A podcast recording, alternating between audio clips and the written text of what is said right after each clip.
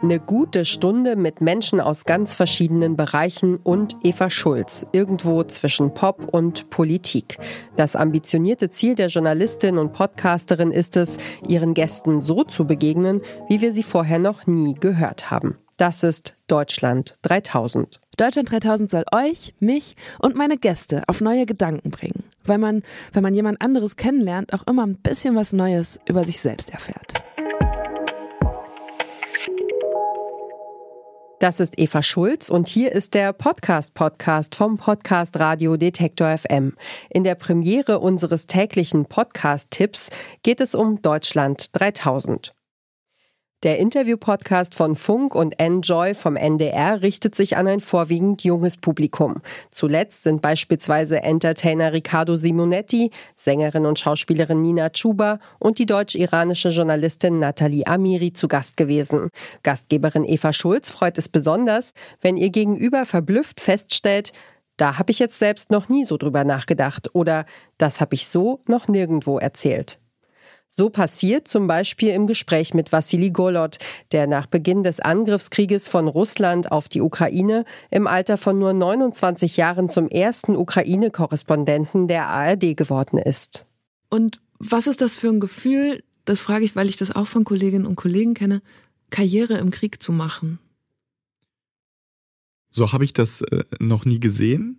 Ähm, so möchte ich das auch nicht sehen. Ähm, ja, also natürlich ist mir bewusst, dass ich eine, eine Rolle habe, in der ich sichtbarer bin, als ich es vorher war. Mhm. Aber äh, alle Menschen, auch du, die mich kennen, äh, werden, äh, glaube ich, bestätigen können, dass ich mich jetzt einfach weiter mit den Themen auseinandersetze, die mich auch vorher beschäftigt haben. Die erste Frage im Podcast Deutschland 3000 lautet immer, wo kommst du gerade her? Und die sogenannte Kopfstimme ist auch ein Standard. Hier zieht sich Eva Schulz kurz aus dem Gespräch heraus, checkt mit dem Netzwerk aus Expertinnen und Korrespondenten Fakten gegen, ordnet ein, erzählt, was ihr besonders aufgefallen ist. Und noch ein Element kehrt immer wieder hier im Interview mit Podcasterin und Radiomoderatorin Laura Larsson. Es gibt in diesem Podcast auch immer entweder oder Fragen, mhm. hat auch viel mit Grenzen zu tun, weil du musst dich ja, für ja. eins entscheiden. Ich weiß. Ähm, die erste ist direkt äh, ans Thema anschließend. Podcast oder Radio? Oh, Eva. Du gemeiner Mensch. Wenn nur noch eines ginge. Es bricht mir das Herz, aber ich würde mich für Podcast entscheiden, weil ich es geil finde, das heißt, also ich finde es schön, da zu machen, was man halt will. Und da jetzt auch so viele Podcasts im Radio laufen, ich glaube schon, dass es so die Zukunft einfach mhm. ist. Und damit will ich nicht sagen, dass Radio ausstirbt, aber ich würde mit Podcast gehen. Gestartet ist Deutschland 3000 als wöchentlicher Podcast. Mittlerweile hat sich das Team auf alle zwei Wochen eingependelt. Inzwischen gibt es mehr als 100 Folgen und der Podcast feiert noch in diesem Monat seinen vierten Geburtstag. Vor drei Jahren ist Deutschland 3000 mit dem Deutschen Podcastpreis für die beste Interviewerin ausgezeichnet worden.